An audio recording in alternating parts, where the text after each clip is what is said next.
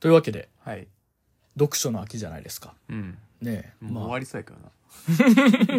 寒か、寒くなったね。はい。肌寒いでございますねっていう時期になりましたね。それ何やっけ？ハレイトザコ師匠です。あ いやー、でもね、やっぱまだまだ読書の秋というか、まあ読書の秋というかもう読書年がら年中じゃないですか。はい一応ね、まあ、はいそういう気持ちで降りたいなと思うんですけど、はい。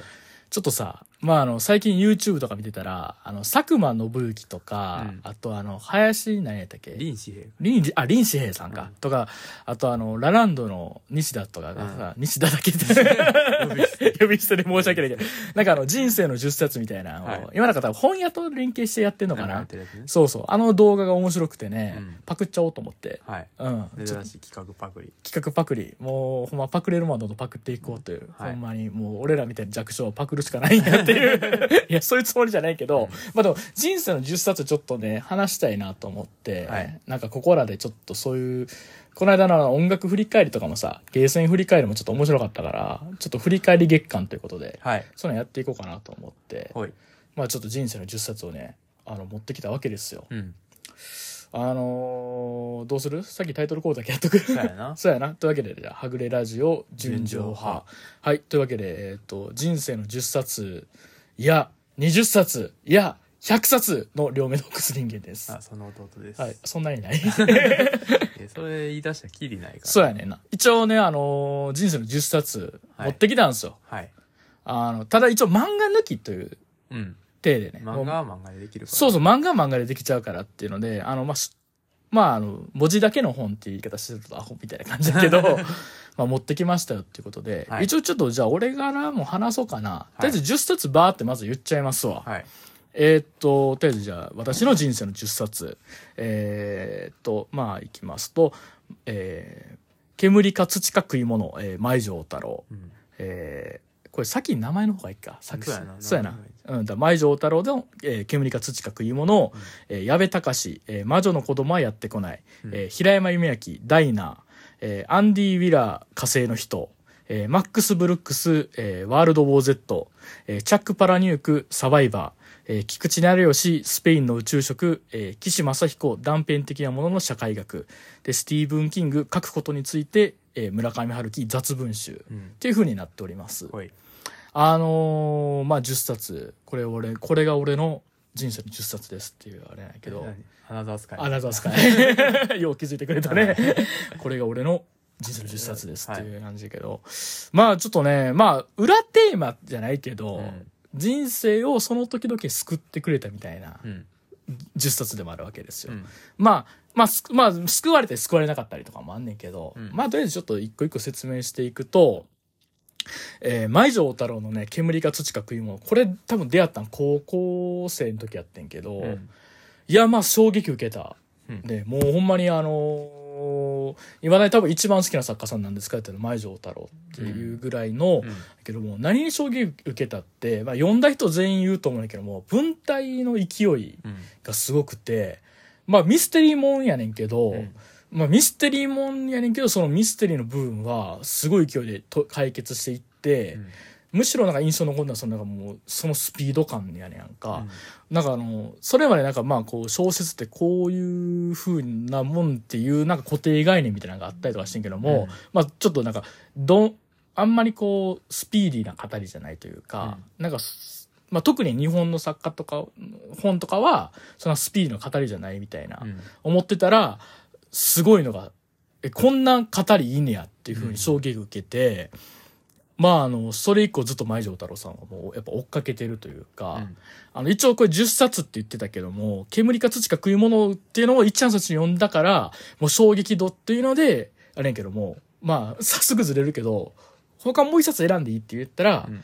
えっと、ビッチマグネットっていううん、舞城太郎さんの本とかが、個人的にはもうそれと並ぶぐらい好き。うん。まあ、でも両方ともやっぱ共通してるのはもう、とりあえず文体のす切れ味と、まああの、なんて言ったらいいのかな、すごい結構ね、えげつないことで両方とも起きんねやんか。うんけども、なんていうかこう、最終的にはまあなんかその、まあなんか、まあ、人生参加というか、うん。なんか人間の、なんていうか、ちょっとその希望の面になんか光当てるというか、うんまあ、特になんかビッチマグネットとかは俺はなんか、なんやろ、すごい、今、煙か土か食い物の話してるのに、ビッチマグネットの話申し訳ないけど、なんかあの、すごいこう、なんか、うーん、なんて言ったらいいのかな、まあ、救われたっていう言うと、なんか暗やけど、うん。まあでもなんかやっぱ、なんやろね、前城太郎すごく影響を受けたというか、もう、まあ影響を受けたって言うと恥ずかしいけど、あの、まあ小説を書き始めるっていう、趣味で書き始めるってなった時に、もう文体がもろに前城太郎になっちゃったっていうか、もろに前城太郎の影響でややっぱやっちゃうっていう、なんかそういうのがあるような人で、だからなんか、未だに続く、なんかその、なんかっていうのでまず挙げさせてもらいましたっていうので、煙か土か食い物。まあ面白いですよ、これ。うんこれ面白いです。で、あの、次が矢部隆の魔女の子供はやってこない。うんこのラジオで矢部隆の魔女の子供はやってこないって言ったことあるっけ？うーんどうやろ分からんないか。ないかもで、弟は読んだことないねんなな。あのーこれはもう僕はもう近年読んでて、まあ結構読んだもん、まあもうそれ結構前やけど、うんまあ、すごく衝撃受けたっていうか、まあ、その時期、まあちょっと鬱入っちゃってた時あって、うその時になんかあの、大学の後輩から、この本いいですよって言って勧められてんやんか。うん。で、内容がまああの、まあなんかある小学生の女の子のとこに、うん。なんかあの、それこそ、ま、魔法使いと名乗る、うん。塗り絵ちゃんっていう女の子がやってくんねんけど、うん。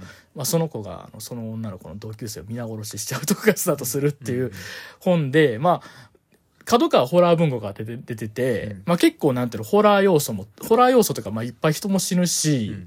結構なんていうのあのえげつないホラー展開もあったりとか、うん。すごい生理的に嫌悪感もなんか催すようななんか描写とかもあったりすんねんけどこれもやっぱ最終的にはなんかすごい地獄のような日常みたいな人生の先にある救いみたいなものを描いてて、うん。なんかね本当にまあどん底の時に読んでよかったっていうか、うんなんていうかもうこんなんかあのなんかお守りにしたいような本うんっていうん。かな。まあ、まず面白いってのはある。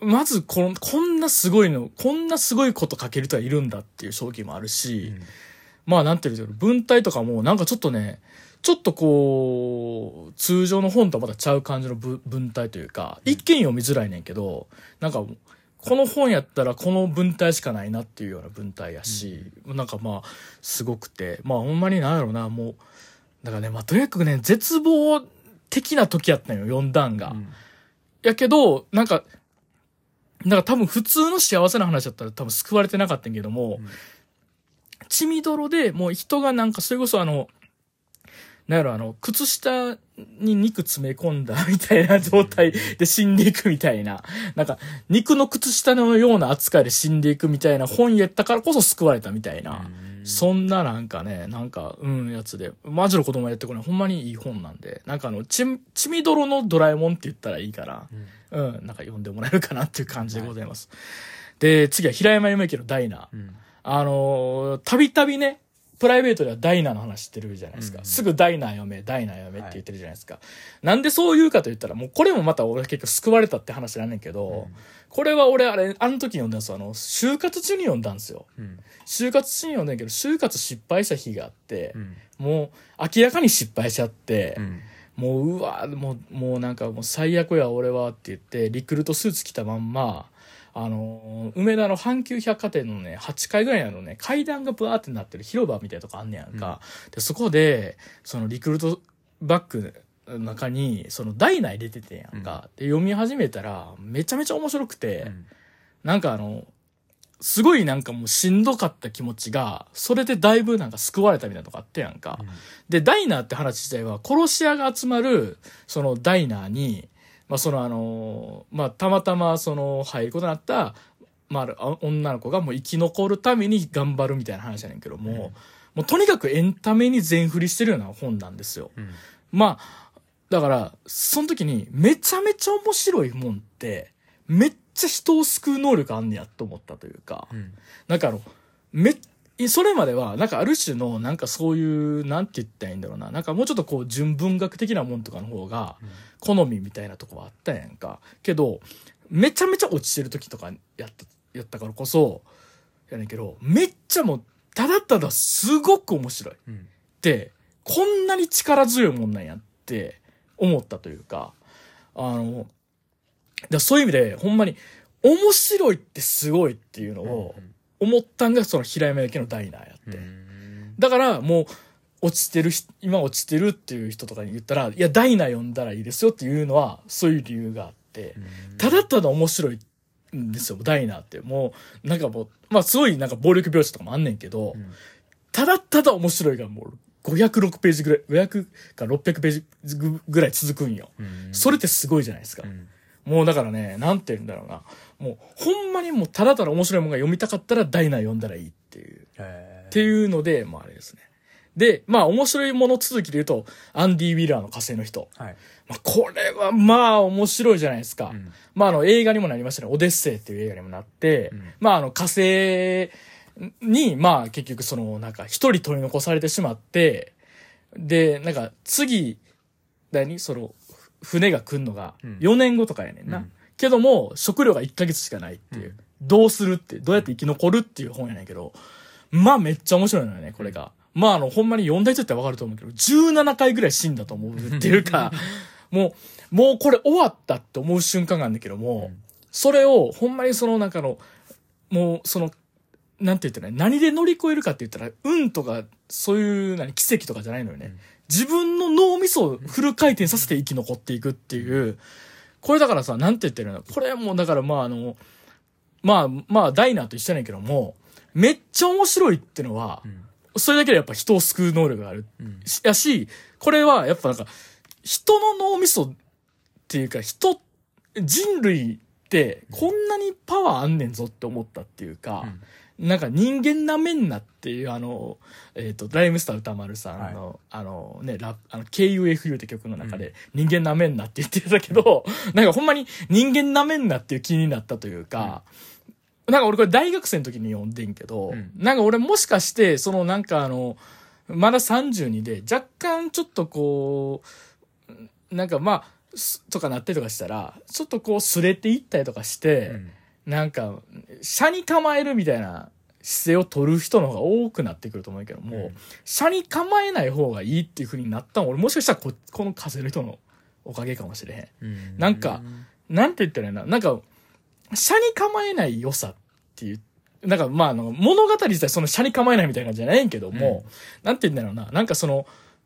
すでどうせ人間なできひんしみたいな方向性じゃなくて、いやいや人間の可能性ってすごいねんでっていう風な、どこ、どこかなんか未だに32でもなんか思えてんのって火星の人があるからかもなって、今なんか思ったりとかした。なんか、すまあ、あとなんかあの、これを俺はもし若い時、もっと若い時に読んでたら、まあ、ぶ実際無理やねんけど、その出た観光時期読んでたりとかしたら、理系選んでたんちゃうかなって。ねうんそ。れはわかるわうん。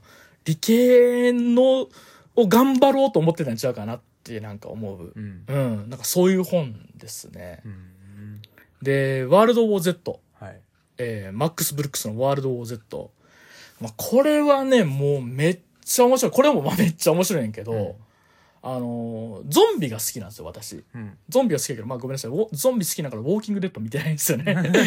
ただ、あの、あれが好きなんですよ。ロメロのゾンビがすごい好きで、えーそれを見て以来、やっぱすごいゾンビってものに対するなんかこう、いろいろな、あの、なんかゾンビっていいなと思ってたんやけども、その時に出会ったんがこのワールドウォー Z やったけども、うん。映画にも一応なってるやんか。うん。でも映画と映画は俺はもう全然もうこんな言い方すると認めてないって言い方したらあれやんけども、うん。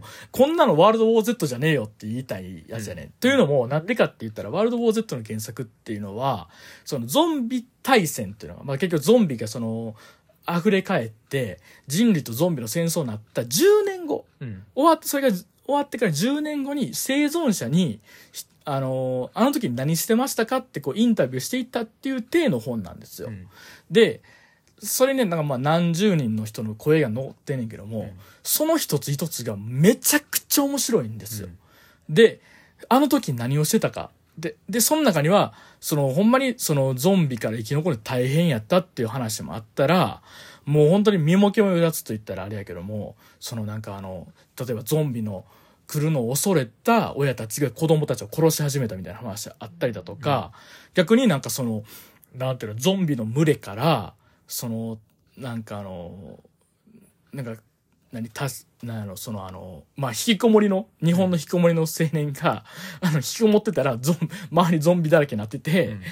それをあのなんやろあのマンションがどうやって脱出したかっていう話とか、なんかあのなんて言ったらななんかあのほんまにあとはなその中国。うん。あ中国のそのなんかあの潜水艦にの当時乗ってた人の話とかあとはやっぱ面白いのは北朝鮮でゾンビで発生したらどうなんのっていう話とか、まああのおもすごい面白い本面白い話がいっぱいあるのよ。それを全部削ったんが映画版やから許してないねんけど。でも、やっぱこれは、なんて言ったらいいのまああの、その、今、さっきはダイナーから続く面白いもんってすごいやんっていう話からすると、うん。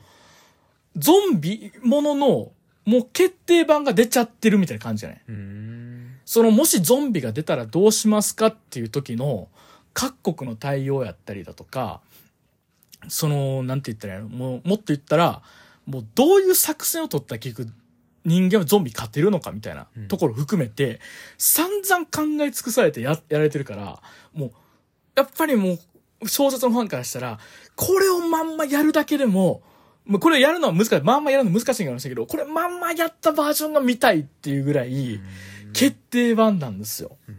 だからなんかその、もうとにかく面白い、これは。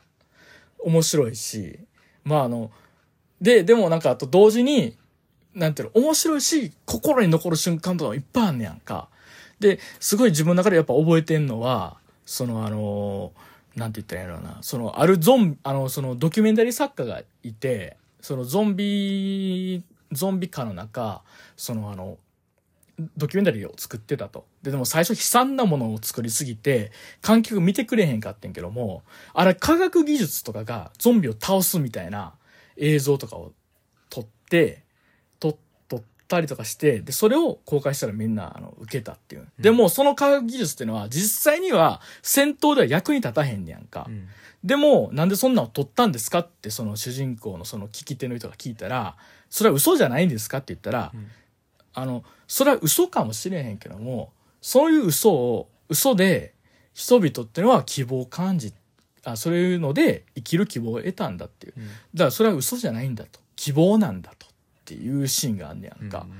で、それって何かって言ったら、映画そのものじゃないですか。うん映画とか創作物って結局そうやん。そうっていうか、嘘なんだけども、その嘘がある、その嘘を見ることで、なんていうか生きていけるというか、うん悲惨な現実っていうのをそのまま、そのまま受け取っても、なんて言ったらいいのかな。あの、悲惨な現実ってもう分かってるというか、うんその今生きてるもの自体が、なんていうの、きついわけやから、うんきつかったりするわけやんか。そんなんもう知ってると。だからこそみんな嘘を見たいんだと。うんそれも生きる希望が得られる嘘っていう、っていうのが、そういう話の中にあったりとかして、それがだから俺の中のなんか物語っていうものって何って言ったら、ちょっとそういうのの、なんか回答にもちょっとなってんのかなと思ってとかするって、今思えばね。うんっていうのが、ワールド・ボー・ゼットうんです。で、次がね、チャック・パラニュークのサバイバー。うんチャック・パラニュークといえばファイトクラブはいの作者なんですけど、その次のやつが出したんが、サバイバーっていうあれで、あのーこれはハイジャ主人公がね、飛行機ハイジャックしたところがスタートして、うん。で、もう乗客乗員はもう全員降ろして、あとエンジン、あのーあれね、その、エンジンが停止するまで、自動で、まあ、飛び続けてるっていう状態にしてると。うん。で、その、言うたらガス、燃料が切れて、墜落するまでの間、自分の半生を語るっていうのが、その小説のテーマになってんやけども、あの、これはね、俺あのーまあ、ファイトクラブより好きっていうか、うん。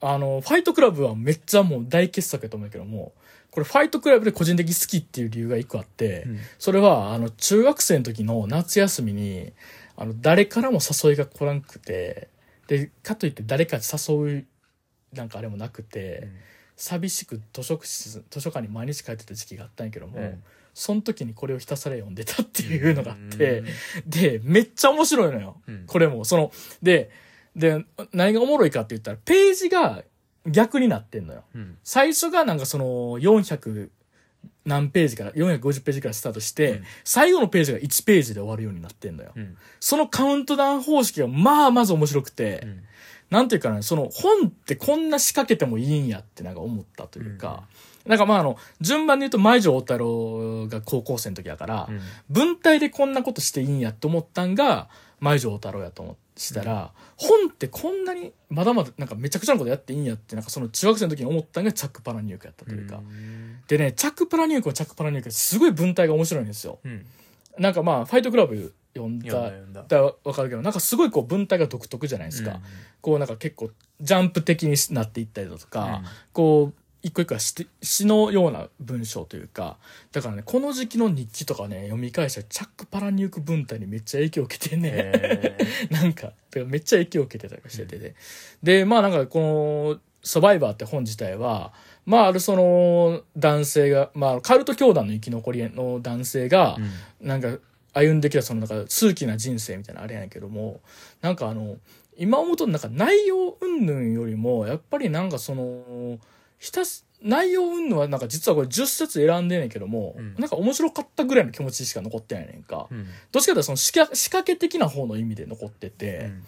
なんかでも、なんか、この間また新しく新版が出たからうん、買ってんけど、まだ読んでなくて、もしかしたら読んだらちょっと今、印象変わるかもしれないけども、うんなんかあの、あの時に、この本が俺なかったら夏休みほんまに一人やったなと思うから、そういう意味で、なんかあの、あの時チャック・パラニュークさんこの本出してくれてありがとうねっていう気持ちも込めて、あとなんかその、なんやろ、チャック・パラニューク文体になんかずっとそのなんか結局、なんかぽいの書いてたっていうのもあって、これをちょっと入れたっていう感じですかうね。んで、まあ次が菊池成吉のスペインの宇宙食。うんまあこれはまあめっちゃ面白い一冊というか、もうずっと10冊で面白いねんけど、うんまあ、菊池成吉さんってもう今で、まあ今はどう、どういう印象を持たれてる人が一番多いんかわからんねんけども、これがあの一番最初に出た本。うんで、これは、あの、それまでのその菊池成吉さんがあの、ホームページとか、まあ雑誌とか、ほとんどまあホームページに載せてる文章やったりするんだけど、それをなんか一冊にまとめたやつで、とにかく雑多な文章が載ってるんですよ。うん。それこそ自分の半生を振り返るものもあったりしたら、日記もあったりだとか、うん。えーあとはなんかそのあの企画書うん。みたいなのもあったりだとか、あとはそのなんか自分の好きな100冊何かとか、うん。あとはなんか小説が載ってるとか、ほんまになんか雑多なものが載ってんねやんか。その感じがめちゃめちゃ面白くて、なんかね、未だに、なんていうかな、なんかあの、まあ自分ブログをやってたりすんねんけども、うん。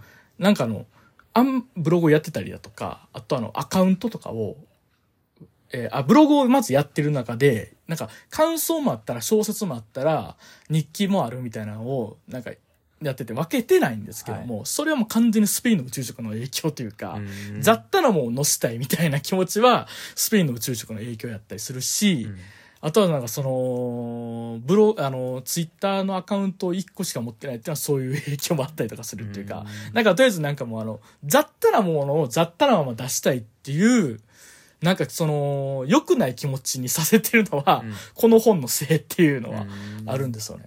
で、あとなんかもうやっぱ今読むと完全にもうスノッブというか、うん。もうほんまにまあいけつかない文章なんだけども、いけつかないからこそ好きっていうのもあるというか、なんかもうあの、自分の知り得ないものがいっぱい詰まってるんですよね。うんまあある意味弦楽的とも言えんねんけど、なんか自分の知り得ない、例えば食べ物だったりだとか、うん本の話だとか、その音楽、趣味、なんやろ、その本、あの何、趣味とか、なんかもういろんなこととかが、なんかその、とかが含めて、うわ、大人ってなんか未だに思っちゃうのよね。うんなんか知らないものがありすぎて、うんうわ、大人と思っちゃうっていうか。だからなんかね、すごくこう、なんだろう、い読むたびに、なんか未だになんかスペインの宇宙食は、あの、Kindle 版でも買ったりとかして、うん定期的にちょっと読んじゃうぐらいには、なんかあの、で、読んだらやっぱり今やと、なんか昔に比べたら、うわ、いけすかないなっていうのがなんか勝つねんけど、うんでもなんかやっぱ未だになんかその雑多なところに魅力を惹かれるし、なんか、なんか大人やなと思ったりとかするというかね。ううんん。あとね、菊池成吉はね、文章がほんまにいいのよ。うんなんか文章のね、魅力ったらないというかね。うんなんかあの、こんな風に文章書けたらなと思う人の一人でもありますね。まあ、なんか、好き嫌いはあれどっていう感じだけど。で、えっ、と、次は岸正彦の、えっ、と、断片的なもの社会学。うんうーん、もうこれもね、もう完全にもうあの、これはね、なんかもう、なんて言ったらいいのかな。なんかまあ、まあ、それこそなんて言ったらいいのかな。まあ、あの、あ、うん閉塞感をすごい感じた時期に読んで、うんあなんか人生ってものをちょっと捉え方を変えてくれたような本というか、うん。まああの岸先生自体が社会学をやってはんねんけども、うん。そのインタビューとかする中からそのまあ言ったら学術的なインタビューのとこからするとなんか溢れ出てしまう部分とかがあって、そこをあある意味まとめている一冊やねんけども、その一個一個がなんて言ったらいいんだろうななんかすすごく優しく優しいんですよ。うんいや、んなんていう優しい言葉をかけてるんじゃなくて、そのなんか手つきが優しいっていうんかな。うんだからなんかすごく、なん、なんだろう、読んでて、なんかあの、人生っていうものに対する捉え方が本当になんかちょっとずつ柔らかくなる本というか、うんやし、なんかあの、途中俺が一番よく印象的に残ってんのが、新世界かどっかで、うん。ずっとなんか流し、なんか流しでギター弾き語ってるおっちゃんが出てきて、そのおっちゃんがもうなんかずっとほんまになんかもう演歌とかずっと歌ってたりするんだけども、うん。なんかほんまにここで知り終わった人とかっても俺1万人ぐらいおるんちゃうかなとか言ったりするシーンがあるんだけど、うん。そこでめっちゃ泣いちゃったというか、うん。なんか分からへんねんけど、なんか、その時まあ人生みたいなものに俺もすごい閉塞感が、まあこれあの社会人になった時読んで、うん。なんか、それこそ会社と家の往復、ほんまにリアルそういう状態やったやんか。うん。それはもうなんかもうほんまになんか結構残業続きみたいなとかで、うん。なんか、なんかほんまになんかこう、いいいいことなんて何にもないなみたいな思ってた時に、なんかその、すなんか逆にそういう生き方もあるというか、っていうのをしなんかファーってなって、なんかその1万人ぐらいと知り合ってるっていうおじさんに、おっちゃんになんかめちゃめちゃ憧れてしまったというか、うんなんかすごくいいなと思ったんよね。うんなんか、だから、なんか、なんやろな、なんか、岸先生の本ってその後も結局ずっと追ってはいるけど、うんやっぱ大きっかけになったのもこの断片的なのも社会学やし、なんかやっぱ今なんかほんまに人生っていうものに対して閉塞感感じてたりだとか、なんかもうしんどいなっていう人にこそちょっと読んでほしい一冊っていうのでうんですね。で、次がまあスティーブン・キングの書くことについてって言われるけど、まあ、これはもう俺もういもう毎回もう絶対読み直すっていうか、うん。今小説を書いてるけども、趣味で書いてるけども、うん。毎回読み直す。うん。もう絶対読み直すっていう、なんかもうあの、教科書。もうこれ教科書にしてるというか、まああの、なんて言ったらいいのかな、なんかもう、キング先生の言うことだから絶対いいやん。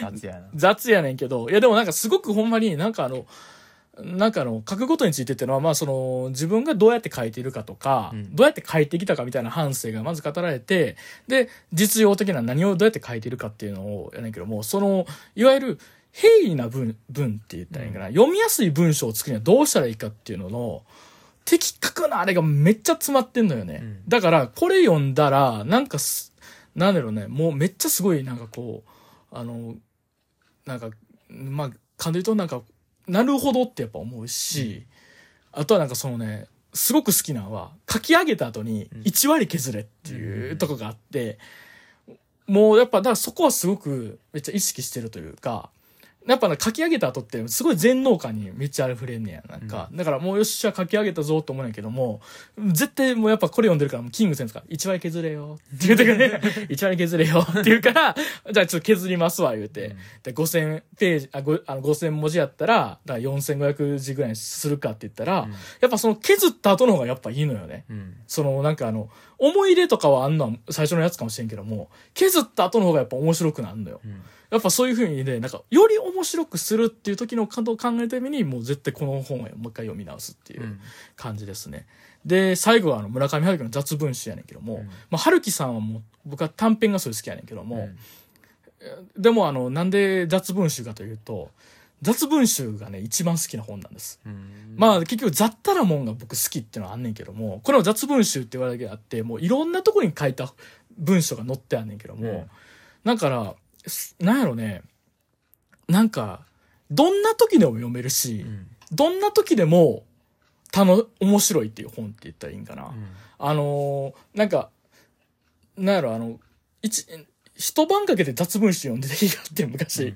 なんかあまりにもなんかしん多分しんどかったっていうのもあってんけども、うん。雑文集一一晩ずっと読んでた時やってんけどもずっと面白いし、うん。ずっとなんかちょうどいいんですよね。う。んなんかそのあの、自分のチューニング合わせって言ったらあれやねんけども、なんかどんな時でも雑文集だけは読めるみたいなところがあってう、んだからこれも一応本で持ってるけど、Kindle 版も持ってて、なんか読む、読みたいけなんか読みたいけ、なんかしんどいなって時とかに、なんか読みたいなって言ったら、とりあえず雑文集読むみたいな。で、雑文集読んで、ああ、面白いなってなんかなるっていうか、そういう意味で、だろなんかこういう意味で人生を変えたとか言うとなんかちゃうねんけども、うん。なんか人生どこにでも寄り添えてくれる本って言ったら、うん。ず村上龍の雑文集なのかなって思ったりとかして、うん。そういう意味でなんか最終的にはチューニング的な意味でここにうん。なんか載せてましたってことで、えー改めて振り返りますと、えー舞城王太郎、煙か土か食い物、えー矢部嵩魔女の子供はやってこない、平山夢明ダイナー、えーアンディ・ウィアーの火星の人、えーマックス・ブルックス、ワールド・ウォー・ゼット、チャック・パラニューク、サバイバー、えー菊地成孔スペインの宇宙食、えー岸正彦、断片的なものの社会学、スティーブン・キング書くことについて、村上春樹雑文集でしたっていう感じで、僕の10冊は以上っていう感じで、はい。弟もあるんですね。でもなこんな喋るつもりじゃなかったからうんいや、いいねんで、いいねんね全然。考えなかったけどそんなことはうん。僕はねうん。えっとまずまあアンディ・ウィアの火星の人はいはいでスティーブン・キングを書くことについてまあここは一緒うん。かぶっててうんであとは西尾維新の化物語うん。米澤穂信の氷菓うん。えっと一條次郎のレプリカたちの夜はいはいはい。で安部公房の笑う月ジョージ・ R.R. マーティンのナイトフライヤーはいはい。えー長江俊和の出版禁止はい東野村滞在記おお。で木下龍也オールアラウンドユー、うん。えっ、と柴垣涼介奥田奥田太郎編失われたドーナツの穴を求めてああ、面白い必殺ですねって。いうねはい。一冊なんですけど、はいえっ、とまあアンディ・ウィアの火星の人はまあうん大体言ってくれたから、うんまあいいかなと思うんだけど、え、まだ言ってくれる。まあうん。えっとでもやっぱどうやってこっから生き延びるんやろうってところで、うん。ちゃんと、うん。なんていうの理論立てて、うん。ほんまにそれで助かるなっていうなるっていうのが、うん。賢いなと、うん。ちゃんとその、まあ、よくさ、うんネットとかではさ、うん。キャラクターの賢さは、うんその作者の賢さに依存するみたいな、うん。言われるやんか、うん。それもしそれに乗っとるならば、うん。作者が異常に賢いってう。いうんぐらい、すっごい理論がしっかりしてて、うん。でそれで確かにそれ言われたら生き残れるように思うわってういうのを、ん。ちゃんと組み立ててくれるから、うん。ほんまに火星でサバイバルしなあかんってなったらこの本持っていくぐらいのああ、でもそうやね。そういう本になってて、うん。面白かったねでそれでちゃんとそのなんていうのさ生き残る上でどうなっていくかみたいな展開もめっちゃちゃんとあるし、うん。で最後のオチとかもねうんめっちゃ面白いオチだったり、うん。でうんすごいざ読んでてお面白かったなってなる作品やなっていうので、まあ入れたうん。でまあスティーブン・キングの書くことについてはまあ大体言ってくれたの一緒やねんけど、うんまああの結構僕は書くことについての本いろいろ結構読んであのそのスティまあでもスティーブン・キングの書くことについてはまず読んだっていうのがでかいっていうのと、まあ、あと、まあ、日本を日本の文の話で言ったら谷崎潤一郎も同じようなやつ書いてんねや、うん。文章読本やったかな、うん。あの陰翳礼讃とセットで売られてはいるんだけどはいはい。まあこれも読んだりしたり、うんまあ、ちょっとちょこちょこいろいろ読んだりみ読んでみたりはしてんけど、うん。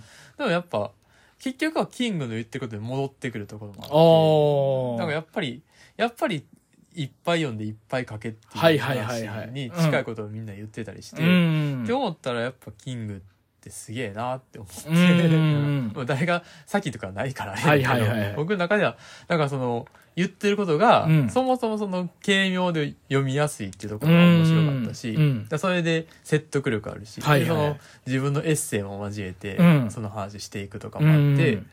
結構面白かったから、うん。これよ単純に読み物と読み物としては面白いそうそうそうそう。うんちょっと読んでみてほしいなって本でしたね。だから、ごめん、あの、あれやけど、実用書的なさ、うんあれ、扱いの本やねんけど、うん単純に本として面白いねんね面白い。めっちゃ面白いねんな。うんそれがやっぱすごいね、うん。キングの半生がね、うん。描かれててそうそ面白い。う。面白いのよね。っていう感じです、はい。で次西尾維新の化け物語、はいはいはいまあ、西尾維新のどれ選ぶかって言ったら迷うねんけどファンやもんね。ファンやからね、うんもうめっちゃファンでそれこそ「ザルゴト」シリーズうん。から、いや入ったのは化け物語からあうんの、アニメから入って、うん。で化け物語読んで、うん。化け物語はあの当時中学生やった時に、うん。発売した当日にちっちゃい本屋で買ってその日の夜に夜更かしして読むっていうのをうん1週間続けて読む、ええ それぐらいもうハマりにハマってた時期があえ。最近全然読めてないけうど、ん。とかね、うんで。それからザレ言シリーズも行って、うん。だから迷って迷った上で化け物語にしてんねんけど、うんまあそれはやっぱまあ入ったきっかけやからってういうし、ん。うん。やっぱその日常維新のそのやっぱ人に勧める上でも、うん。その読みやすさっていうか、うんそのいい意味で癖のちょっと抜け具合がいいっていうかこあうスッと入っていけるけど日常維新やなって思えるのはあ。うん。化け物語なんかなって100%趣味で書かれた小説ですって言ってあ。るけど、はいはい。うん。でもやっぱそれを人に読ませるだけの力がやっぱあるし、うんでそれでもやっぱ西尾維新の独特の言葉遊びの面白さとか、うんこう文体の面白さっていうのはうん。詰まってる本なんかなと思って、うん。おすすめの一冊、うん。化け物語、っうん。ていう感じかな、うん。で米沢ほのぶ評価、はいはいはいまあ、これもまあアニメから入ったけど、うん米沢ほのぶまあうーんなんやろななんかあんまりこうミステリーをそもそも読んできてるわけじゃないから、うん。で、大体ミステリーって死ぬと思ってるから、人が。まあ、大体死ぬね。大体死ぬから。うんだからまずそこが、その人が死なへんミステリー、ミステリーっていうのがまず新鮮やったって入ったきっかうけとし。で、あとこう、なんていうの、設定とかも結構面白いに、まあ評価、まあ評価って言ってるけど、評価シリーズとして好きで、うん。こう、そのミステリーやけど、うんその上に、その謎解きだけじゃなくて、こう、青春小説というか、うん。こう、人が成長していく過程での障害みたいなとか、うんこう学校での悩みとか、うんそういったもんも、学校とかその人間関係の悩みとかも、うん。そのミステリーの中にちょっと絡んでくるみたいなところがあったりして、そういうちょっと設定の面白さとか、うんキャラクターの良さっていうのがどんどん膨らんでいく小説やって、うんすごい好きやったのと、うん。あと評価は一作目は、うん。この、まあ、評価というタイトルがそのまんま作品の中に絡んでくんねんけど、うん。それがやっぱ、きなんやろね、うん。すげえいい。あ、へえ、そうなんや う。ん。あ、そういうことなんやっていうのが、うんまあ、評価っていう、まあ、中に出てくる、うん。なんていうの、高校時代の文学雑誌出した。同人誌うん。のタイトルやねんけど、うんそれがなんでど、なんでそういうタイトルになったんかってところが、うん。その重要な危機になってく、最後絡んでくんねんけど、いや、こんな面白い話つけんねんな。へえ。すごい面白かったなっていうところで。だからこれを一つうん。選んできましたね、評価。うん。まあこの辺はだから、中学高校と、この2冊は、うん化け物語と評価は中学高校とアニメハマってた時期の、うん。こう、小説のな流れてって、うんよかったって作品はいはいはい。で、次は、意外とそうやな、こう、ジャンル分けできててんけど、うん。次はね、あの、すっごい変な話やねんけど、はい一条二郎のうん。レプリカたちの夜ってういう、ん。どう説明したもんかなちょっと今ここにあるから、うん。調べするけど、うん。どう説明したもんかなえっと、端的に言うと、うん。工場勤務で、やねんか、主人公は。うんうんで、主人公がこう勤務してる工場に、うん。主人公が夜中に、その、夜中でかな、その白熊を見かけんねんな。うん。で、それを上司に報告したら、うん。なんか、じゃあそれ調査してって言われてりして、うんうんでそしたらなんかありよありよと変なことをしていかなあかんくなってって。で、そのうちに、あれなんでこんなことしてんねやっけとか、うん。あれこれ、なんか夢なんか現実なんか分からへんなっていう展開がどんどん出てきて、うん。その、だから白熊見たっていうことが、うん。それこそ、まか不思議なことやねんけど、うんそれよりもわけわからんことがどんどん起こってきたり、そのその上司って誰やっけとか、そへえ。すごい意味わからん展開がどんどん入ってきて、うんだから、感覚としては、うんあのー、あ、今名前で忘れした。うん。ツインピークス。あ、デビット・リンチ。デビッドリンチはいはいはい。うん。デビット・リンチ見た時とうん同じような気分になった、僕は。へえ。あ、これは今何を見せられてるんやろっていう、はいはいはい。そういう不思議な展開がずっと続いてってて、うん最後はでもちゃんと、なんやろね、うん。意外、なんかちゃんと閉まった気がするっていう。なんかちゃんと閉められた気がするなっていうオチになってて。すっごい不思議な作家。一条二郎っていう人。まあ他にもな、まあ3冊ぐらい出てても、うんまあいあと1冊だけは見てないねんけど、うん。すっごい変な、でもなんか動物のこと好きなんやろなみたいな。そういう作家性を感じる人で、うんすっごいでも、変な世界観がめちゃくちゃうまい。んめちゃくちゃ読んでて面白いうん。作家やなっていうので、一条二郎レプリカたちの夜っていうはい。入れました。へえ。これはおすすめです。面白いから、すごい面白い。うん。で、次、安倍工房笑う月っていう。うん。これまあ短編集やねんけど、うん。まあ、この中の短編で一個その、カバンっていう短編があって、うん。その、これが僕あの、高校時代の、そうんの、国語の教科書に載ってて、うん授業でやった時に、うんめちゃくちゃ面白くて、うん。それ、で買って他のやつも、その短編も読んうでるけど、ん。まあ、これも同じようで、そのなんか、夢みたいな、夢の、それこそ夢の話が一個あったりして、うん笑う月っていうその、表題のやつとかそまんまその夢の話だったりすんねんけど、そういう変な話がいっぱい載ってて、うん。まあ、どんどん安倍工房のその世界観の、そのうん、すごいわけわからん感じうん。が楽しめる一冊やねんけど、うん。カバンっていうのも、うんその、なんかその、だいぶ昔に出した求人広告で、うん。えー、その求人広告受けに来ましたって言いに来た、なんか変な青年が出てくる、う出てきなんかめちゃくちゃ重そうなカバンを持ってると。うん。そのカバン何なのって聞いたら、うん。なんでもないですよ、みたいな言われるっていう、すごい変な話やねんけど、うんそのカバン、で、そのカバンっていうのが、うん。一体どういうもんなんかっていうところに話が進んでいくねんけうど、ん。すごい短い短編やねんけど、うん。でその、なんていうか、オチというか、うん話の、その、カバンっていうのは結局何やったんかってところが、うん。なかなかその、すごい面白いというか、うんカバンっていうもんが、うん。まあその、なんていうのね、自由と不自由っていうものに絡んでくるうん。話として、うんそれが、すごい、なんていうの、うんカバンがそういうモチーフになるっていうのがまた面白くて、うん。で、言われてみればすごい妙に納得感のある話になって、うんすごい、高校の時に聞いて衝撃を受けて、うんそれで、それ以来ずっと、なんか、印象に残ってる。うん。だから、高校の時にやった、国語の現代文の授業って結構いろいろ覚えてたりする覚えたりするね三月期とか、うん心とか覚えてるけど、その中でもなんか僕はトップクラスにカバンが一番覚えてるなっていう、印象残ってるなっていうぐらいの作品やなっていうので入れときました。うん。安倍公文笑う月。笑う月、はい。はい。で、次が、えっ、と、ジョージ・ R.R. マーティンのナイトフライヤーっていうけど。まあ、ジョージ・ R.R. マーティンといえばな、あの、うんまああれですねえっと。まゲームオブスローンズあ、ゲームオブスローンズ。原作のうん。炎と氷の歌やねんけど、そっちはまだ読めてなくて、うん。なぜなら長いから。長いね。で、調べたら短編があると。うん。で、それも面白いと。うんナイトフライヤーっていうその短編集があったけど、まあ、短編っていうのは中編ぐらいやねんけど、うんナイトフライヤーは。うん。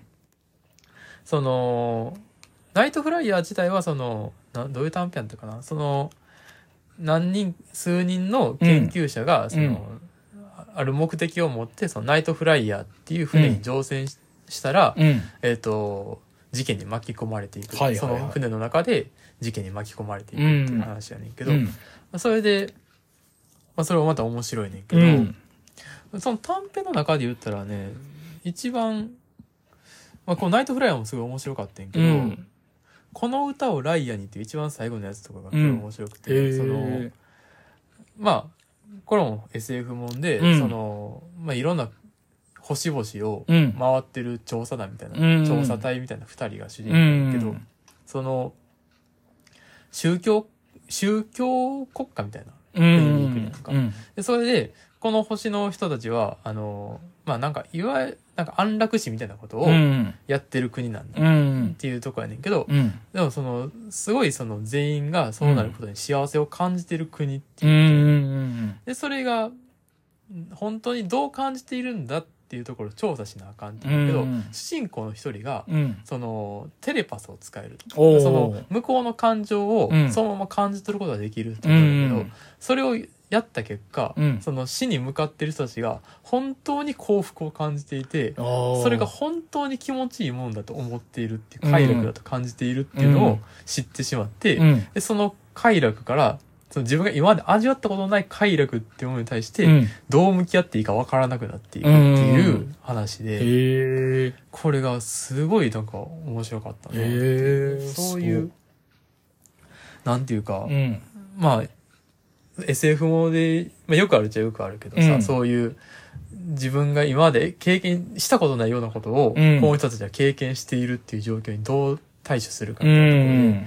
それがなんかすごい、あ、そういう発想できる人なんだと思って、うんジョージ・アル・アル・マーティンがやっぱ、すごい才能、才能っていうか、すごい天才ってわかる。うん。すごい話の持っていき方がうまいし、うん設定の作り込みとかもめちゃくちゃ面白くて、うんどんどん読める内容やったから、うん。この短編、まあ、他にもむめっちゃ面白い短編いっぱいあるうし、ん。もう重厚な SF もめちゃくちゃあるから、うんすごい読んでみて面白い作品やったなと思って、うんまあ、これをきっかけに頑張って、こんな面白いもん書けんやったら、そら、あの、ゲームオブスローンズの原作、うん面白いやろうって思える、うん。それを楽しみになるうん。作品やったんで、うんちょっと読みたいな、ゲームオブスローンズの原作読みたいなとは思ってるって感じで、ねうん。まだ読めてないけどね。まあ、家にはある家にあるけどね家に何冊かある。という感じの人うです。ん。で、次が、えっと、長井俊和出版禁止、癒しの村滞在記。はいはいはい。まあ、ね、まあおすすめでうん。読んだわけやけど、はいすごいよね。すごいね。まあ何も言われへん。これに関しては。これに関しては、その、あらすじも言ったら、なんか、なんかこう、言ったらあかんこと言いそうになるから、うんうん言われへんけど、まあ、簡単にはその、癒しの村滞在記って言ってるから、うんその、癒しの村って呼ばれる村に行って、その、ルポ、うん。ボンっていう設定のうん本やねんけど、うん。いや、これは、その、なんていうかね、あることに気がついた瞬間に、うん。ほんまに鳥肌が立って、うん。うん。そっから読む手が止められへんくうなるっていう、ん。衝撃的な本やって、うん。で、す最後、うん。あることに気がつ、気がつかされるわけじゃない、はいはいはいはい。そんな、その、それまでも、その、あ気がついたことまでも、うん。あなたは組み込まれてるんですよっていう、ああ、うん。そういうし仕組み、はいはいはい。それこそさっきのその、本うんの。仕組みみたいな話で、うんそれに近いよううな、ん。本っていうのを最大限利用した、うん。これはもうな映像化できひんうん。もんやなっていうので、すごい、だから、ほ絶対本でしか読まれへんし、うん。本でしか体験できひん、なんていうのね、うん喜びがある、うん衝撃的な作品やったなと思って、ぜひとも読んでほしい。で、すごいこう言い方してないけど、紙の本なんですよね。うん、そう、紙の本じゃないとあかんよね。うんそれはそう。そうなんです。これ面白いのよね面。白かった。すごかった。うん。だからちょっと、あれじゃないけど、サバイバーとうんこれをどっち入れるか悩んだっていうか、だからやっぱそれを今話聞いて、あ、そうか、本っていう仕組みについての本だからっていうのもあるんだなって思ったりして。いや面白いよね面白かったうんこれはすごい本やった。うんぜひとも読んでほしいと思いますね。で次、木下達也オールアラウンド。はいはいはいまあ、あの、短歌集ですね。うん。最近出たばっかり。最近出たやつ、第3、三冊目かな。うん。まあ、短歌集最近読んでて、うんどれ入れるかめちゃくちゃ迷ってんけど、うん一冊ぐらい入れたいなとう思って。ん。まあ、一番その僕が短歌にハマったきっかけの人が木下達う也だから、ん。それで入れようと思って、まあうん一番新しいの入れようかなと思って、うん木下達也、オールアラウンドいう。うん。まあ、なんやろね、すごい、こう、で今、いめちゃくちゃ人気の歌人やけど、うん。やっぱその人気だけの理由がある、こう、視点の良さとか、うん。言葉選びの良さとか、うん。こう、あと、なんというか、なんというか、その、手触りの柔らかさみたいなうのがあって、ん。で、それで、まあ前も、この場でね、うん。ラジオでね、チラッとうんいいよって言ったから、まあうんそれをまた踏まえてくれたらうん。いいんですけど、うん。踏まえろっていう無理強いしたけど。まあ、なんかそういう、どういうとこに目線向けてるんかなってとこが面白いし、うん。やっぱその短歌っていうものの面白さがいっぱい詰まってて、で、うん入りやすい。こう、うん。現代短歌ってこんな感じで、こんな感じで言って言い方悪いけど、うん。なんか、あ、こういうくらいラフで接していいんやみたいな感覚になるし、うん。あと、こう、やっぱ面白い。うん。短歌って面白いなって思える人やから、うんちょっといい冊入れてみたって。うん。まあ、他にもいっぱいおるし、うん。その、もっと、もっとなんかこう、複雑なことやってる人もいっぱいおるけど、うん別にまあ、いろんな、なんていうの、まあ、読みやすいっていう意味でも、こんの人おすすめかなうっていう感ん。じですね。うん。はい。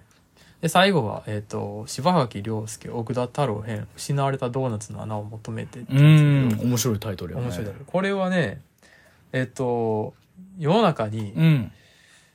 えっ、と、ドーナツの穴について研究した本がないじゃないかっていうのおが出発して、うん。まあ、その、反対が、その、ドーナツの穴について調べました、あ研究しましたみたいな本が出てんねんけど、うん。それがドーナツ化現象とか、そ。の経もっと経済寄りの本になってしまっている。だからこれはダメだと。うん。ダメだって言っていいけど、これじゃ、これじゃいけないと。うん。ドーナツの穴について研究しなければっていうふうに思い至ったうん。人が、うん。その、いろんな研究者を集めうて、ん。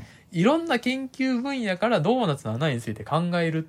へえ、面白学問、僕はこれはもう学問入門の本やと思うって。大学入る前に高校生がこれ読んで、うん。好きな学問選びって言える本やとはあ、思ってて。なるほど。まあ、えっと、歴史学とか、うん経済学とか、うん数学とか、うん。言語学とか、それから哲学とか、ね、あちょっと文系の方が多いねんけうど、ん。それ、まあいろんな、で8つぐらいの、うん。その、研究分野とか、まあうんあと、コラムとか、うんまあそのいろんな、その、まあドーナツの穴に関係するコうんラムとかが載ってて、うん。で、それでその各分野でドうんーナツの穴ってどういうもんなんか、うその、ん。数学的に穴を、ドーナツの穴を定義できるうんかとか、えっ、と、まあ一番最初の歴史学で言ったらドーナツの穴っていつからあるのかって。ことを研究するっていうう。ん。その各分野でどういうことやってんのかってところが、うん。これを見ると、なんかそのなんとなくつかめるところうがあって、ん。すごいだから知らん世界に触れる意味で面白いし、うん。そのドドーナツの穴っていううん普段目にしてるもんを、うん。こんな不思議なもんはないなって思って見れるっていう、す。ごい面白い本やって、うん。なぜこれがまだ文庫化していないのかっていう。ああ、そうなんや。もう。まだ、なんならもう、もしかしたら絶版するかもしれない。えーちょっとわからへん。どうなってるか、現状が。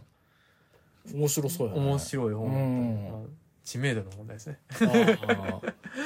いや、なかなか面白い。バズれバズれバズれバズれって思って面白い本やねんけど、うんなかなか、こう、まあ、どっか広まってないかなと思ってうるん。本ですね。なるほどすごい面白い本。うん。ぜひとも読んでほしい。はい。という感じで、10冊。10冊。まあ、ま振り返ってきますかあ、。えっ、と、アンディ・ビア火星の人、うん。スティーブン・キング書くことについて、うん。えっ、と、西尾維新化け物語、うん。米沢ほのぶ評価、うん。一条二郎レプリカたちの夜、うん。安倍工房笑う月、うん。えージョージ・ R.R. マーティンナイトフライヤー、うん。えー長井俊和出版禁止癒しの村滞在記、うん。えー木下達也オールアラウンドユー、うん。えっ、と柴垣亮介奥田太郎編、えっ、と失われたドーナツの穴を求めてうのん10冊でした、はい。いやー、というわけでお互いの10冊10冊が出ましたけど、はいまさかの2冊かぶり。迷ってんけどね、うん見た時に、ね。いや、でもね。いやほんま言ったら、あの、うんスティーブン・キングのミスト入ってる短編集とかはいはいはい。うん。それ入れるとキング2冊になっちゃうなあー、とか、す、だから書くことについては外さないっていうところあったよね。そうちょっとやっぱ入れなんかその、うん。あんまりこう、うん小説ばっかりなんのもなみたいなあーってうんうんうんうん。迷ったりとかそうだね。ちょっとこれ迷いどころはあるよね。いや、だまあ、土台無理なんですよ。10冊選ぶの10冊はねうん。難しいい。もうあの、血と暴力の国っていうね。はいはい、えっあのと、ノーカントリーそうそう、ノーカントリー、映画ノーカントリーの原作とかもすごい入れたかったなって思うし。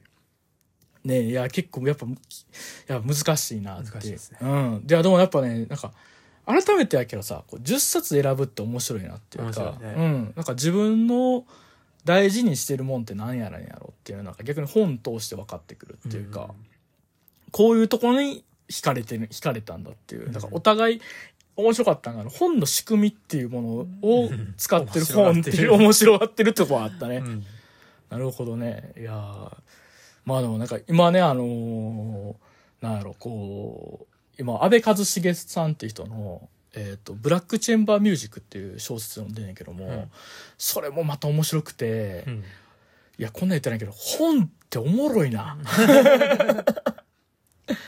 マジで時間足りんな。ん本の面白いねもっともっと読みたいっていう。なんか10冊選んで思ったら、もっともっと読みたいっていうそうね気持ちになったら。なんやろな、本ってこうの魅力ってのは何なんやろね。ここで話すことじゃあ、ない そのレベルには入ってない入ってない。な あ、でもね、でもやっぱなんかもっと読みたいなってのは思いましたね。なんか、な知らん本いっぱいあるな。知らん本いっぱいあるよなうん。いや、やっぱ本屋行くと絶望するもんね。うんこんだけ知らん本あんねやいや、そうそうそう。もうぜ0.1パーやんけ。俺 そう読んでる0.1パーやんけっていう。0.1パーにも言ってないからな言ってないからな。もう、ともうなんかあの、ちょっとね、なんかほんまに、本のページめっちゃこう破って食って死ぬっていうやつやりたいもんね。本屋の中で。本屋の中でそう。絶望詩。読書絶望詩みたいな。いやー、あとなんか、まあでもお互いの10冊10冊で面白かったですね。面白かったうん。別々、だいぶかちゃうかったね。そうだねうん。方向性が違うちゃうかったね。まあ僕やっぱ短歌とかやっぱそういう意味では弱いなと思ったりとかね。いやー、まあとりあえずワールド・ウォー・ゼットとダイナーを。せやな俺逆にあだから何レプ一リ条二郎のうんレプリカたちもよるねそう、散々進められてるんでね。まあ、あと、ナイトフライヤー読みたいなと思いますね。うん。いやー、なんかあれね、こう、もし聞いてらっしゃる方のおすすめの本とかあったら教えてほしいですね。そうですねうん。それこそうん。メールアドレスメールアドレス、あの、メールアドレス、ハグジュンラジオ at gmail.com、ハグジュンラジオ at gmail.com とか、あとあれよ。何？えーっと、Spotify のあの、Q&A のあれ、はいはいあれで送れたりするらしいから、あともしよ、うん。ツイッターのハッシュタグハッシュタグ、ハグラジ、はいハグ、ひらがな、ラジ、カタカナ。なんか今、なだらかに、中に エンディングに入ってエンディングに入ってたけど、56分やから56分やからね。いやー、知りたいですね。はいおすすめの本とかね。はいなんかでも、なんやろね、なんか、名ス、俺しか知らないん、俺しか好きじゃないんじゃないか本みたいなでもいいよね。いいよねうん。なんやろな。一条二郎何その枠やからあいや帯がー。うん。帯があの伊坂伊坂幸太郎やから、うん。知ってる人山本おると思うんだけど。どうなんか、世間的にはまだ、みたいな。まだね、うん、とかもあったりするもんね。なんか、いやー、なんやろな、いろんな人の本、好きな本とか聞きたいね。はい。あとあの、Kindle 本棚見せ合いことかしてみたいですね。あ。ーあんまり Kindle 買ってないからな、買ってうん。3体ぐらいしかない。ああ、3体。まだ読んでないし、うん、3体な。3体今度ドラマがするみたいですかららしいですねうん。ああ、そうや、あれ、古川秀夫のベルか吠えないのかとかもね、入れたかったりとかね。うんしてた今ちょっと目に入ったからや けど。いや、本な、本もっと読んでいきたいな。はい俺ちょっと悩んでんで。ウォッチメン入れるかどうか悩んでんねウォッチメン漫画やからねそうそう。でもグラフィックノベルっていう。それちょっとずるいよ そうそうずるいウォッチメン入れたら終わりやなと思ったから。名作や漫画界やるならウォッチメン入る ウォッチメン入る。ウォッチメンと、あの、蜂蜜クローバー絶対入る。はいはい、そんな感じでございますね。まあちょっと読書の秋言うからね、まあちょっとね、読んでいこうっていう感じですけど。はいうん。まあまた面白い本とかあったら随時紹介していくって感じでね。はいいやー、なんかでもあれやな、こう、説明会ってさ、なんか何が正解か分からへんみたいな気持ちだよね。そううん。一人でもね、多くね、ちょっと読んで読んでくれたら嬉しいです、ね、読んでくれたら嬉しいですね。まあ、というわけで、じゃあもう今週はこれぐらいにしましょうか。はい終わりたくねえな。いいやん、まあ、終わったらまだ次があるからあ、そっか。また次本と、本と一緒本と一緒。閉じたらまた次出会えるっていうね。はいまあ、あれかね。名短編か？いやいやいやいらんいらんいらんいらん字がわかりました。じゃあ、あの、じゃあまた次のハグラジで会おうな。はい、というわけで、はい両目洞窟人間と。その弟でしたはい。